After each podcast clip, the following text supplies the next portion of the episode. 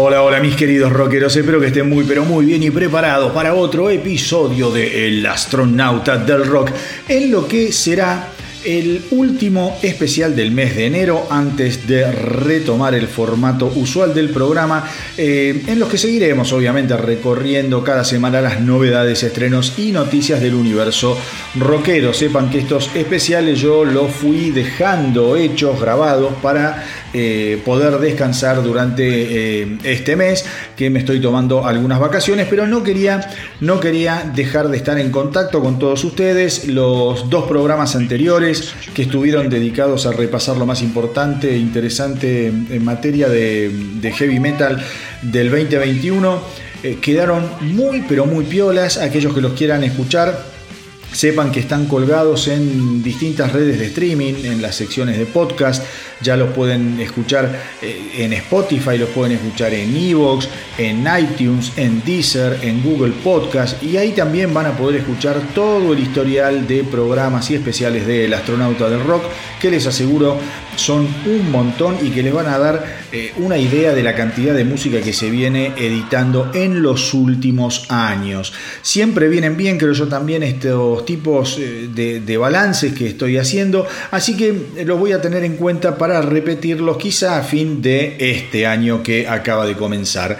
Hoy, sin embargo, vamos a olvidarnos un poco del metal y del año 2021 y nos vamos a adentrar en un estilo que no muchas veces suena acá por el astronauta del rock y que es el punk. A decir verdad, eh, uno de los primeros episodios del astronauta del rock estuvo dedicado especialmente a los Ramones, que son, a ver, esto tono personal, una de mis bandas favoritas de todos los tiempos, pero digamos que después solo fui incluyendo al punk a medida que se hicieron algunos lanzamientos que consideré oportunos compartir con ustedes. Claramente eh, esta escasez se da también porque en lo personal creo que el punk en sí mismo ha venido sufriendo una metamorfosis eh, y una estandarización sonora a partir de la explosión de bandas como Green Day, los, qué sé yo, Blink 182, de Offspring, que llevó al género a limar sus aristas más filosas y a ubicarlo dentro de lo que para mí es algo así como una vertiente más histérica del pop.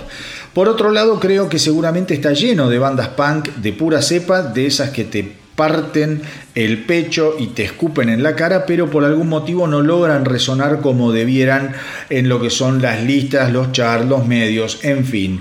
Y digo esto porque más allá de mis preferencias musicales, creo que el punk intrínseca y filosóficamente es un género muy pero muy necesario. Desde sus orígenes se gestó como una necesidad democratizante, eh, democratizadora, popular, eh, y obviamente incómoda, que cumplía con dos objetivos realmente geniales. Por un lado era la comprobación acabada de que la juventud podía hacer uso y abuso de un instrumento sin tenerle ningún tipo de respeto y rompiendo las barreras de entrada establecidas por la educación, el entrenamiento formal o la preparación musical. Y por otro lado, el punk definitivamente le dio verdadero y tangible poder al discurso joven más virulento, comprometido e irrespetuoso.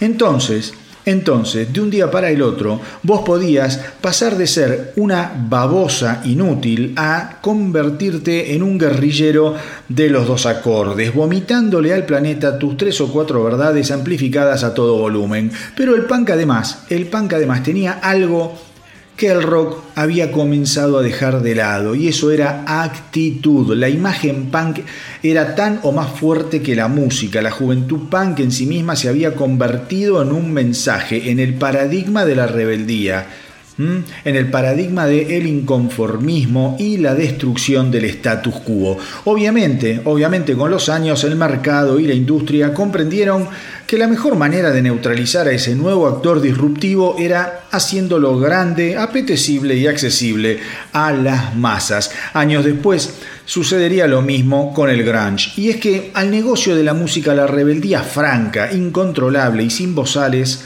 nunca le agradó demasiado.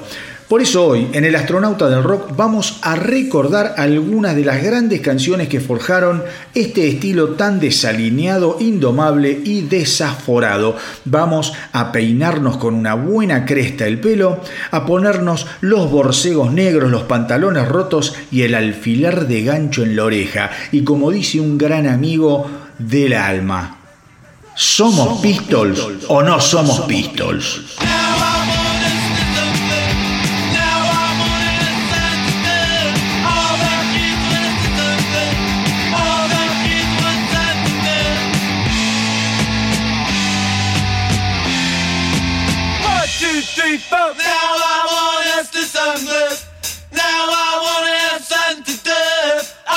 Kids want is to sungliff. All the kids want sun to death.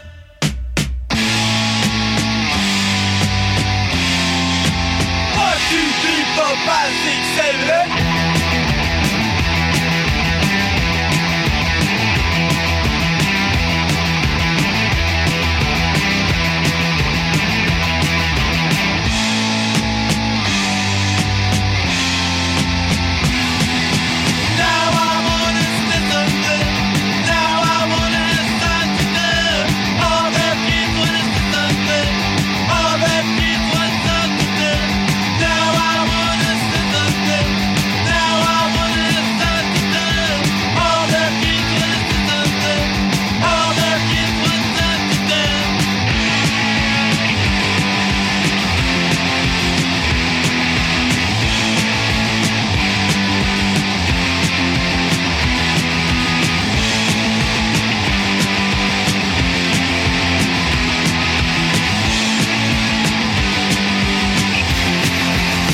Y más allá de el somos Pistols o no somos Pistols, que es un chiste entre dos viejos amigos, lo que acaba de sonar, obviamente, señoras y señores, son los Ramones. Y, a ver, que alguien me diga si se puede ser más punk, perfecto y hermoso que lo que acabamos de escuchar. Digan lo que digan los amantes de los Stooges, de los MC5. Acá, en este primer y conmovedor álbum de los Ramones, están todos los verdaderos y más genuinos palotes del género.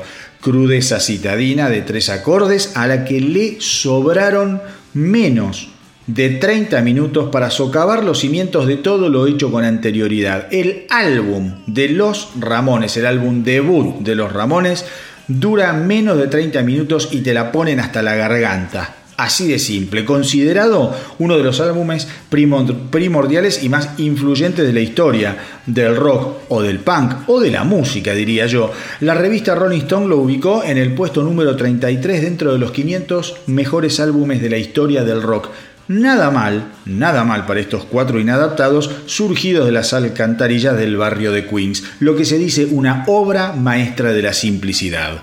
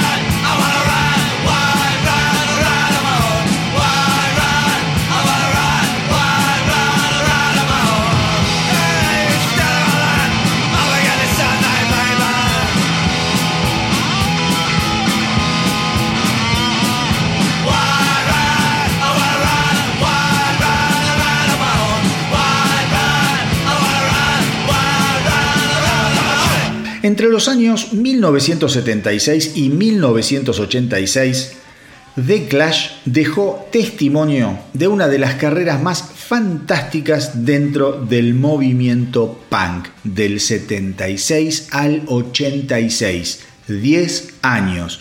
Si los Ramones por decirlo de alguna manera, entraban en el casillero del purismo, podríamos decir entonces que The Clash habitaban en un mundo mucho más complejo, refinado y por sobre todas las cosas ecléctico. En su propuesta había rock, había reggae, había rockabilly, había ska, funk, dub y hasta un poco de jazz, así como lo escuchan. Su compromiso político además los marcó a fuego y muchas de sus letras se convirtieron en verdaderos manifiestos del idealismo juvenil. El tercer álbum, el tercer álbum de The Clash, el enorme London Calling de 1979, está considerado como uno de los discos más importantes de la historia de la música contemporánea.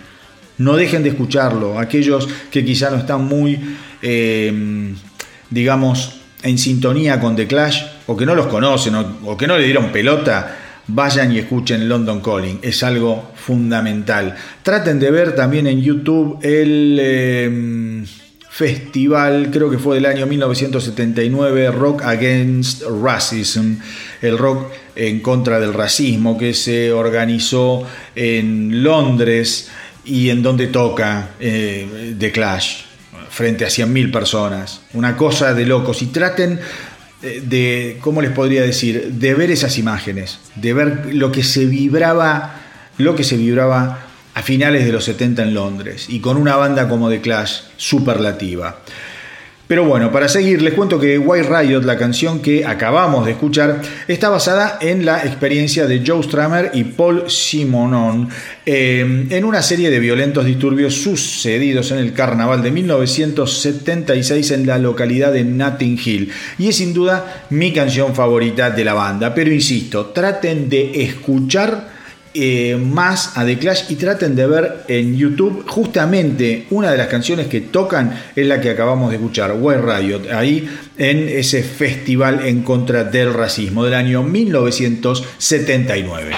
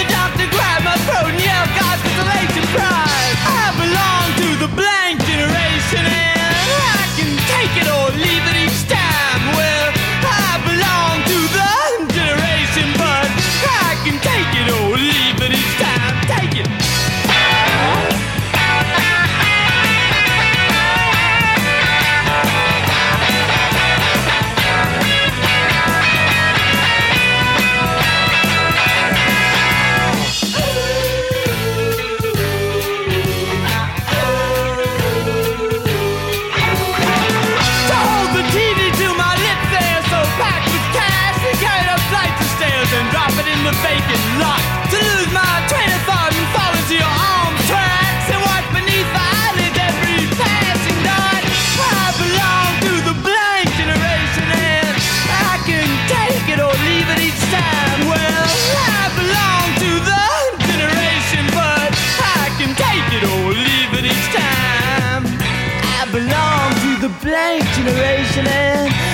can take it or leave it each time. Well, I belong to the generation, but I can take it or leave it each time.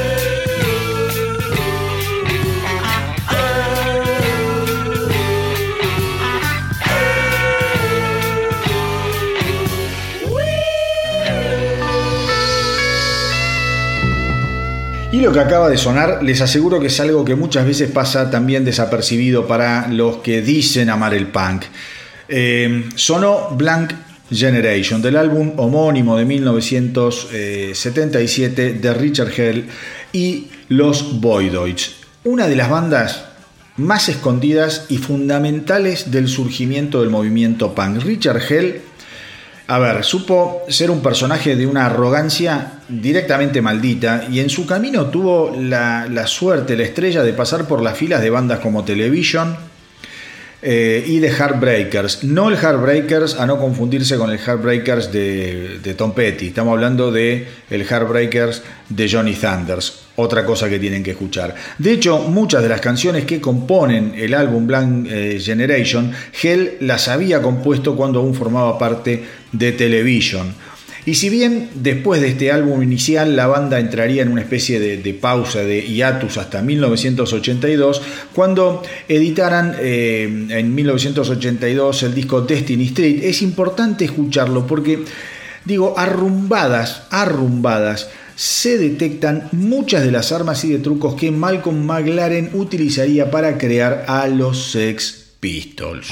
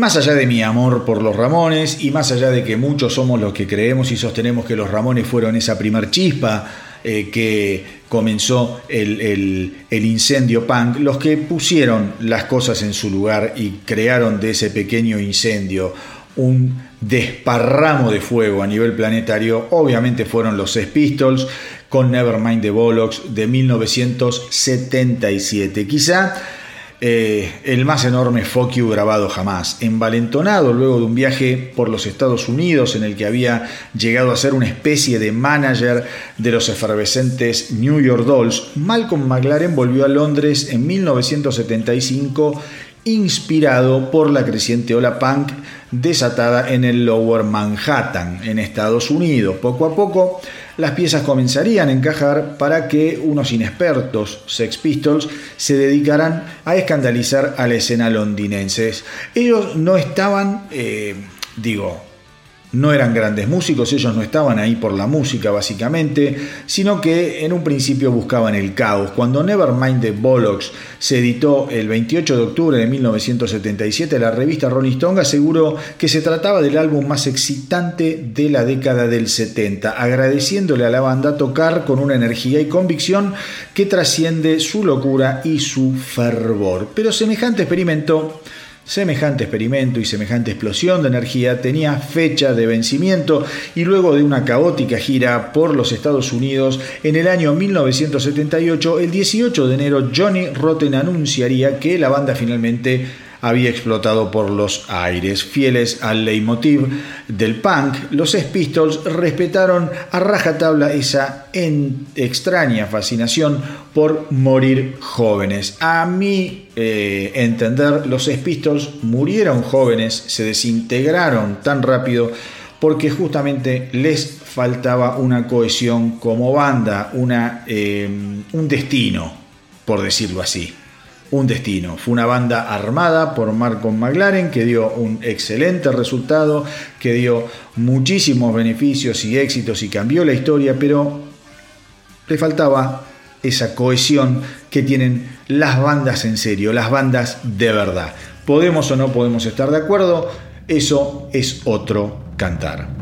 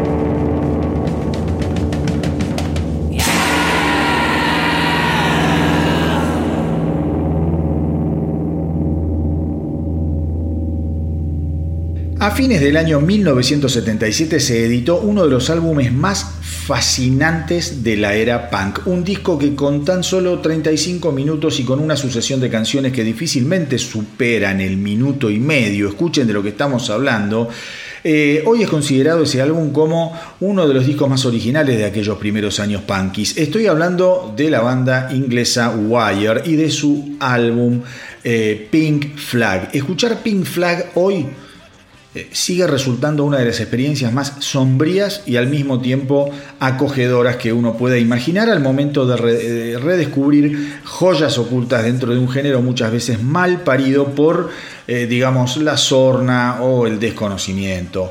Eh, al momento de su edición el trabajo fue adorado por los críticos, pero no fue muy entendido ni tenido en cuenta por el público, esa es la verdad. Creo no equivocarme si les digo que este es el primer álbum que debieran anotar dentro de los que vamos a escuchar hoy, para no dejar pasar, les aseguro, les aseguro que es determinante para comprender el desprendimiento de otras vertientes del rock, como fue el dark, eh, la música electrónica más oscura y también algunos guiños del Britpop. Anoten, la banda es Wire, W-I-R-E, Wire, y el álbum Pink flag. Well, you tried it just for once, found it alright for kicks. But now you find out that it's a habit that sticks and you're an orgasm addict. You're an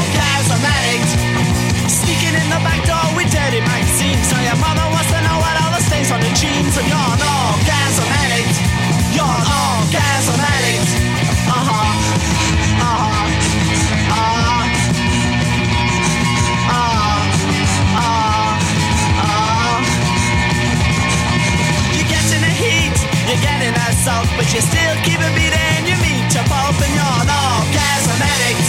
You're an orgasm addict. You're a Casanova, you're a no Joseph. It's a live on a fucking yourself to death.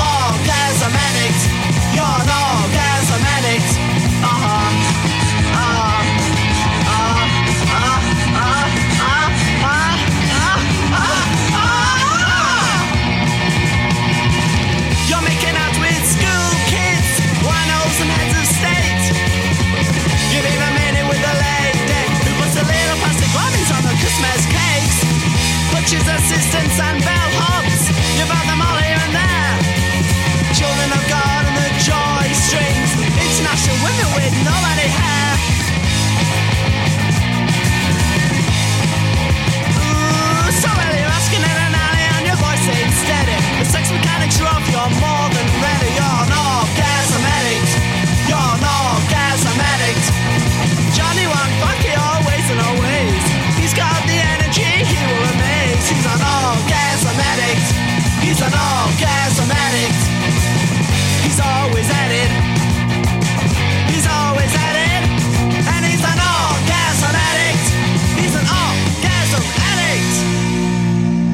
ahí pasaba esa maravilla del álbum debut de los Buzzcocks, Osgarm Addict, o Adicto al Orgasmo. Eh, ¿Y qué se puede decir de un álbum debut casi perfecto? La verdad que fue casi perfecto. El álbum se llamó Another Music in a Different Kitchen.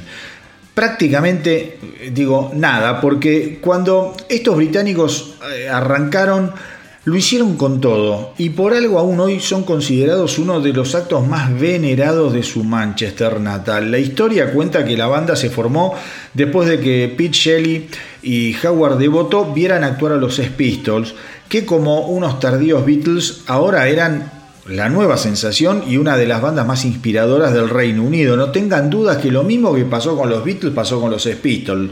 Los jóvenes veían a los Beatles y quisieron ser músicos. Y cuando los jóvenes, qué sé yo, 15 años después vieron a los Pistols, querían, querían ser músicos otra vez. Los Pistols fueron determinantes en eso y eso no se los quita ni se los quitará nadie. El álbum debut de los Buzzcocks llegó eh, a encaramarse hasta el puesto número 15 del ranking de Inglaterra y aún hoy sigue eh, considerándose uno de los álbumes fundamentales para el afianzamiento y el crecimiento del movimiento punk. Y ahora les pido por favor que presten muchísima atención a lo que viene porque estoy seguro que, a ver, Aún hasta los más fanáticos del punk rock probablemente no tengan en la agenda a los Steve Little Fingers. Steve Little Fingers. Una banda asombrosa, una banda cruda, demencialmente eficaz y que provienen de Belfast, Irlanda del Norte. Los Steve Little Fingers se formaron en 1977 en el apogeo de los disturbios y bombardeos y atentados que azotaban Irlanda en una década muy pero muy sangrienta. Al comienzo tomaron el nombre de Highway Star, del clásico de Deep Purple obviamente, y se dedicaron a hacer covers hasta que luego fueron víctimas del indetenible sacudón punk. Su álbum debut Inflammable Material es absolutamente maravilloso y en su momento se convirtió en el primer álbum independiente en ingresar en el top 20 del Reino Unido. Yo les aseguro que todo este primer álbum es un catalizador perfecto del momento que Irlanda estaba viviendo. Literalmente, al escuchar las canciones, estás esperando que algo explote en tu cabeza.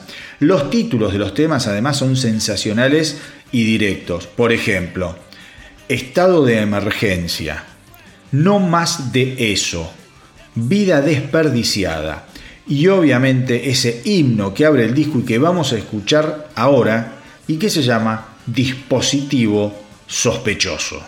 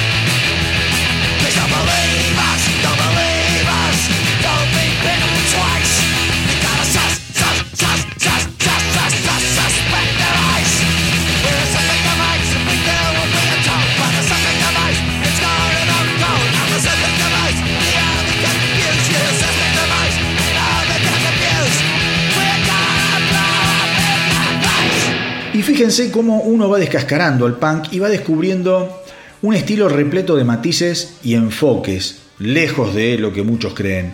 Recién estábamos escuchando a los irlandeses de Steve Littlefingers y ya el sabor del punk es bien distinto al punk inglés propiamente dicho o al americano, ni hablar. En ese sentido, hubo otra banda irlandesa que descolló y que aportó lo suyo y que fueron eh, The Undertones. The Undertones no eran tan crudos como los Steve Littlefingers, ni mucho menos, pero no por eso menos sólidos ni eh, menos trascendentales.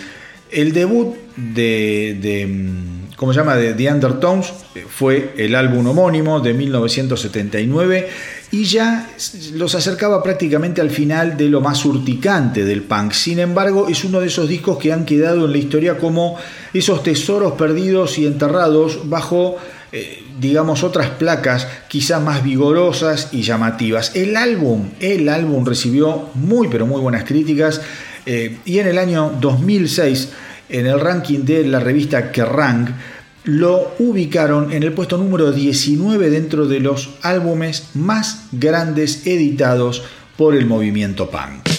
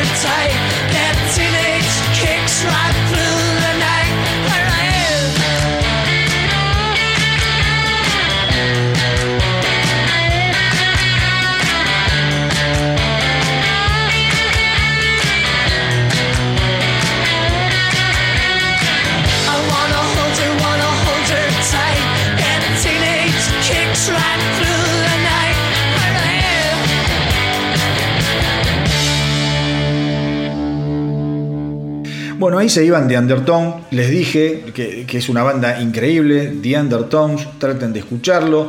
El álbum The Undertones también se llama, es de 1979 y es fabuloso.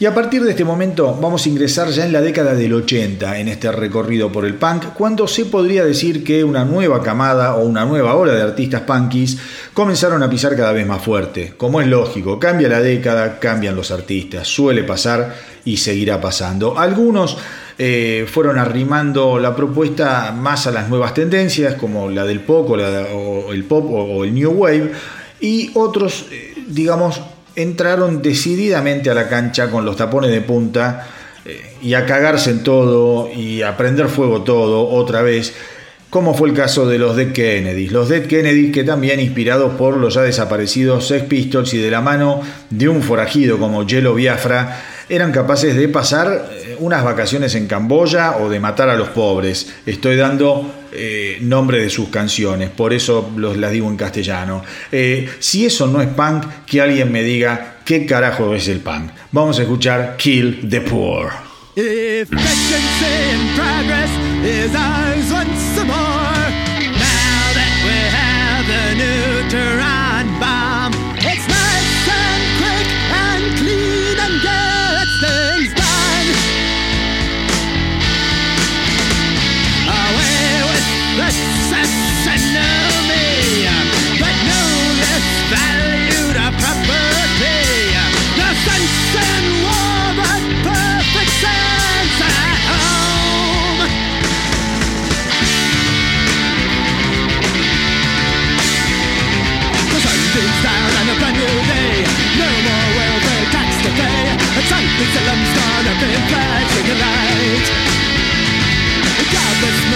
whisked away.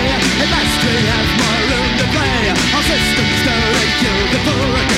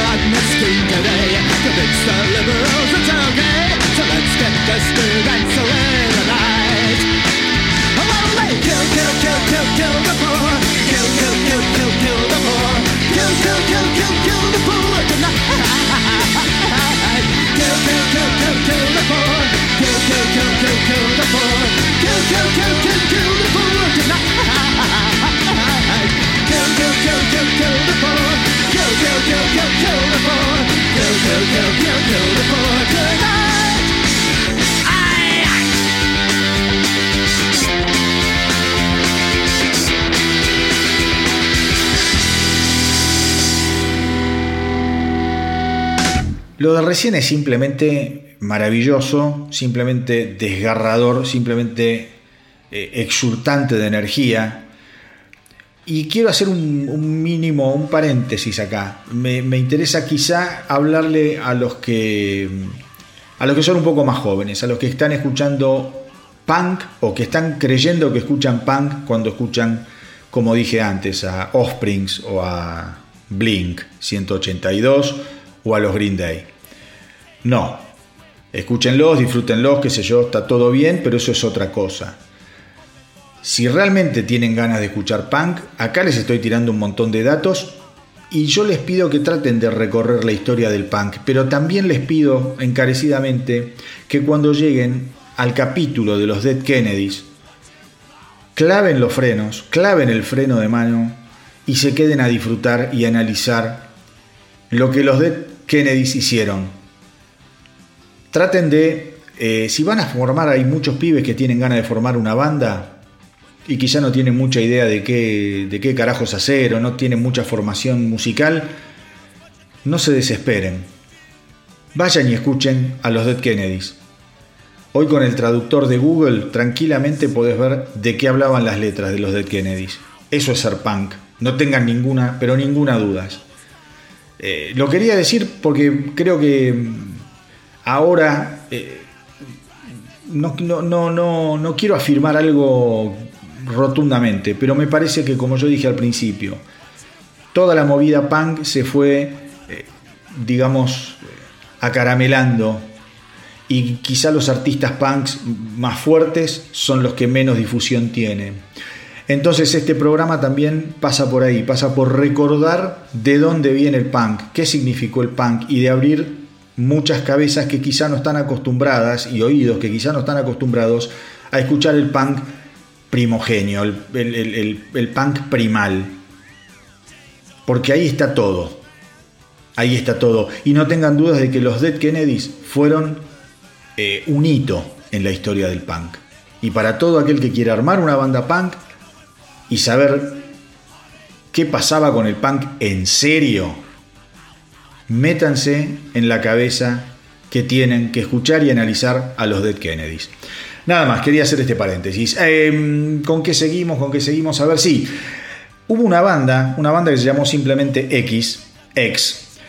Grabaron un primer álbum eh, que se llamó Los Ángeles y que estuvo producido por el tecladista de los Doors, Ray Manzarek, en una de las jugadas más impensadas e inesperadas eh, de las que se tenga recuerdo, porque digo, los Doors estaban bien lejos en algún punto, al menos a nivel musical de lo que es el punk.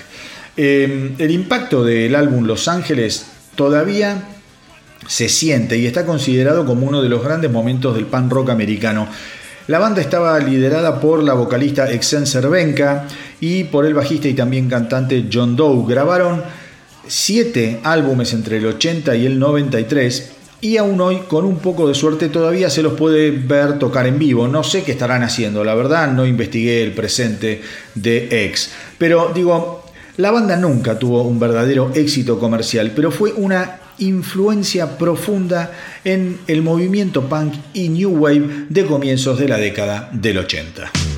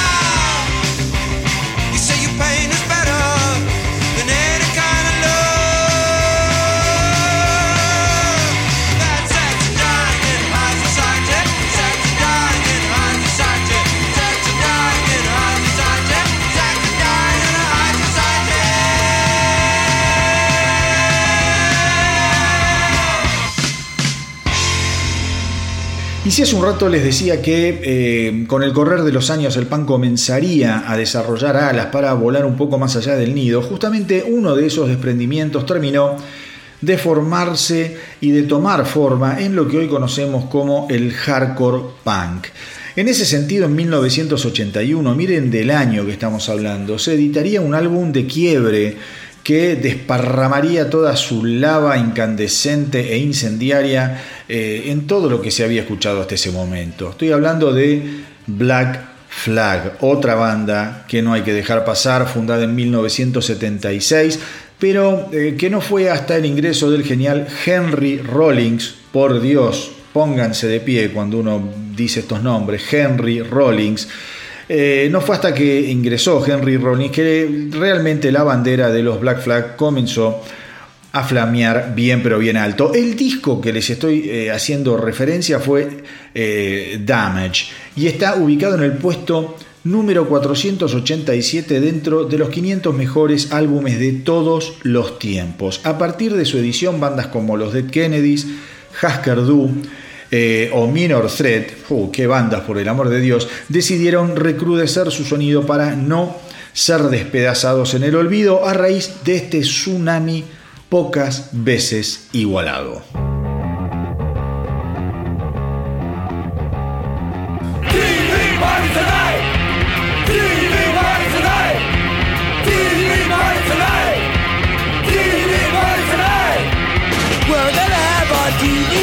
Tonight! TV party, alright. Tonight! We've got nothing better to do than watch TV and have a couple of brews. Everybody's gonna hang out here tonight. Alright! We'll pass out on the couch.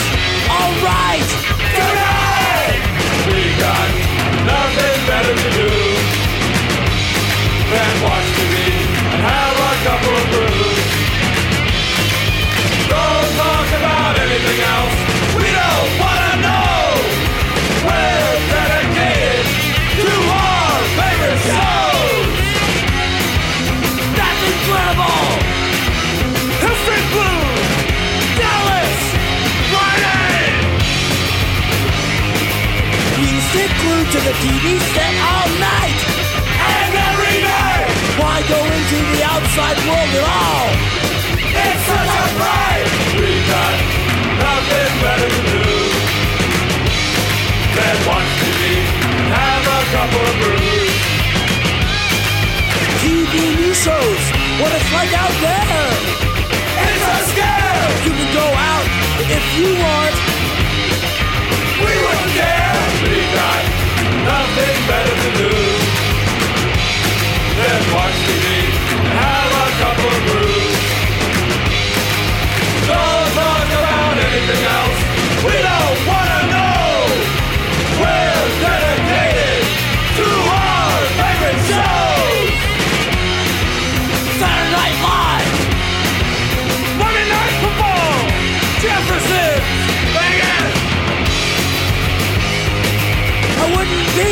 without my TV for a day.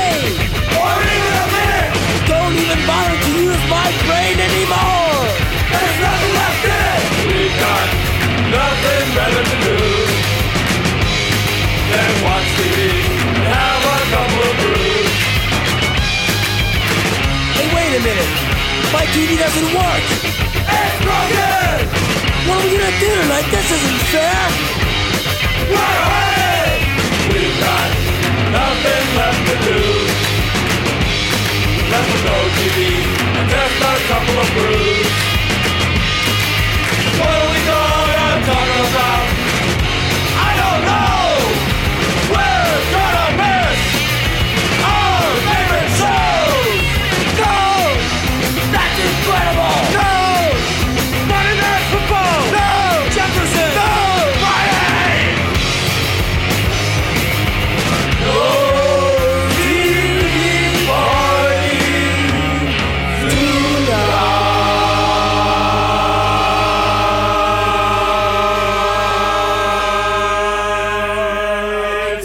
Recién como al pasar les mencioné a Husker Du.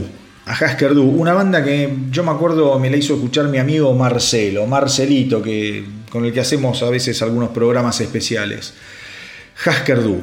Pero como todos ustedes imaginarán, acá nada de casualidad, mis queridos rockeros. Sucede que cuando hablamos de Husker Du estamos hablando de una de las bandas de la segunda ola punk eh, más importantes y a veces menos tenidas en cuenta de la historia. Era una banda que se escuchaba eh, mucho en las universidades, tenían un público universitario eh, gigante, gigante. Fue una banda muy, pero muy alternativa. Rodaban por las universidades de los Estados Unidos y las rompían. Se pasaban en radios independientes, radios piratas. Husker Du.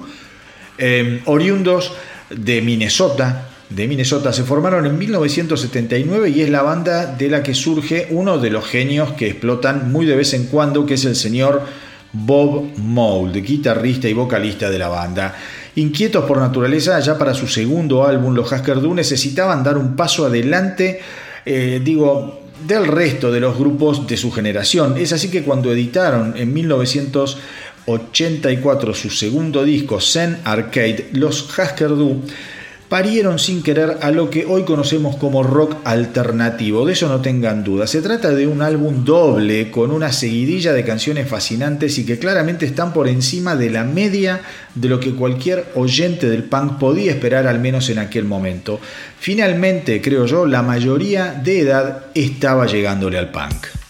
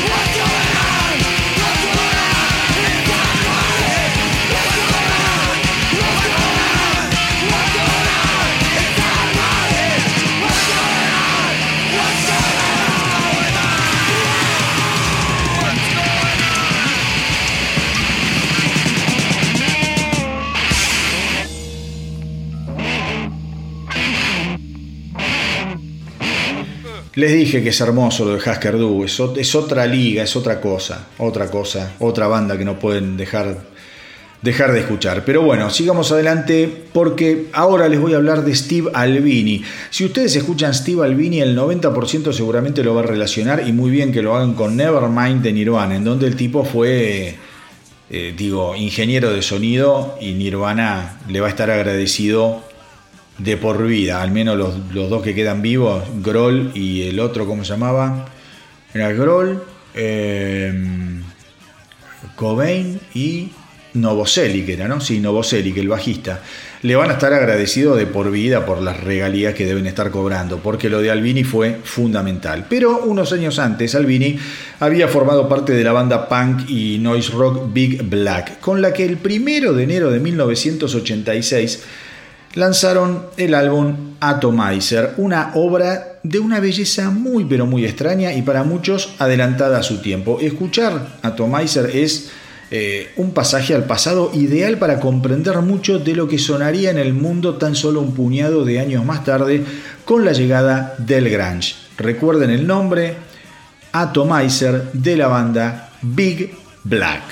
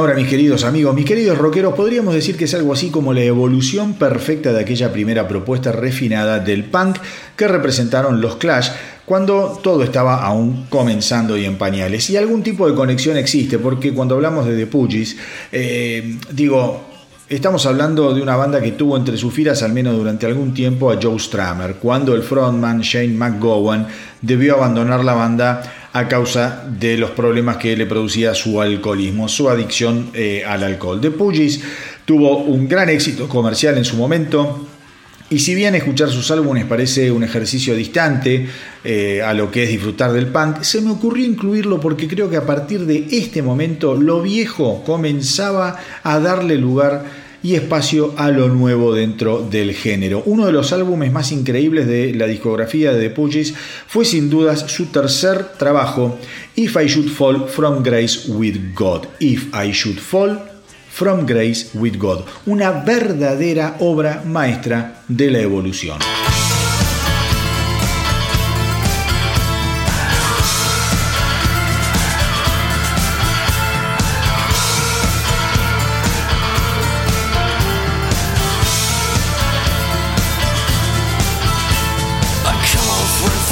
From tonight across the running sea. None of nails that I crushed on the blood of Christ can bring you hope this eve. The dead have come to claim a dead family. They stand outside your door, fast going through. Did you keep a watch for a dead man's wing? Did you see the one with a cobra man wailing away on the wall and the sands? You danced the Turkish song at a time.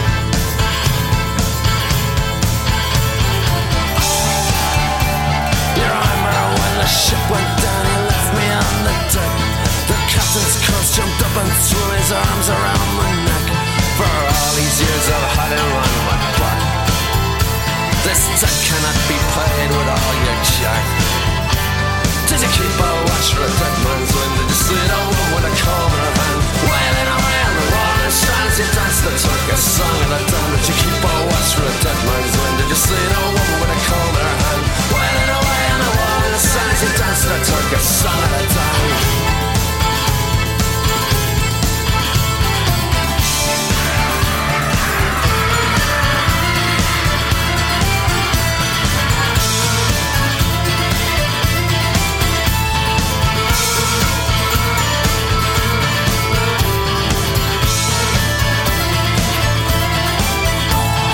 As I sit and talk to you, I see your face go white. Shadow hanging over me has no trick of the light. The specter on my back will soon be free. The dead will come to claim a dead from me. Did you keep a watch for the dead man's? Did see the woman with a her hand? Wailing away on the wall and strands, you danced the Turkish song of the damned. Did you keep a watch for the dead man's wind? See the woman with a in hand? Wailing away on the wall and strands, you danced the Turkish song of the damned.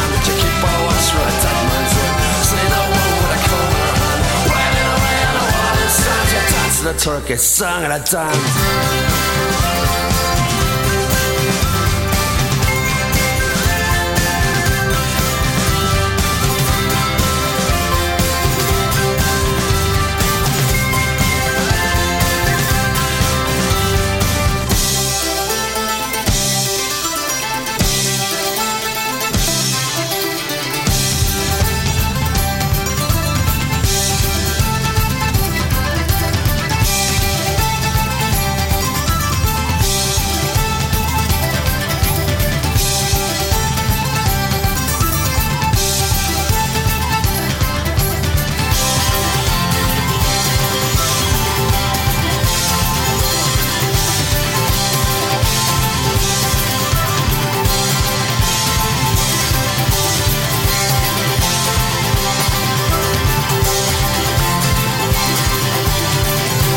Y ahora sí, mis queridos rockeros, mis queridos amigos, llegó el momento de apretar el freno y despedirme. Hasta el próximo episodio del astronauta del rock, que seguramente ya tendrá el formato habitual en el que les voy a ir comentando las últimas novedades sobre el universo rockero. Ya saben que para comunicarse conmigo me tienen que escribir simplemente a elastronautadelrock.gmail.com y si no me contactan a través del Instagram, el Facebook y de la web www www.elastronautadelrock.com.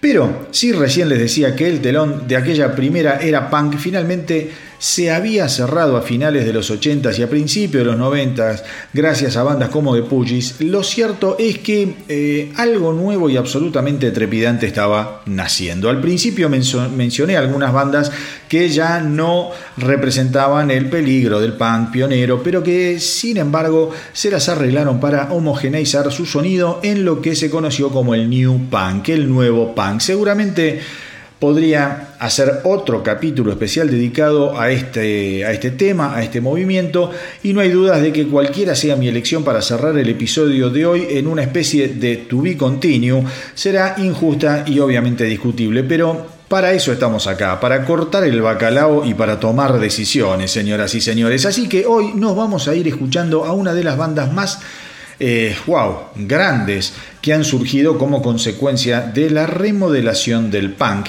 que explotó ya a mediados de los 90 con mucha, mucha fuerza. El álbum fue una sensación.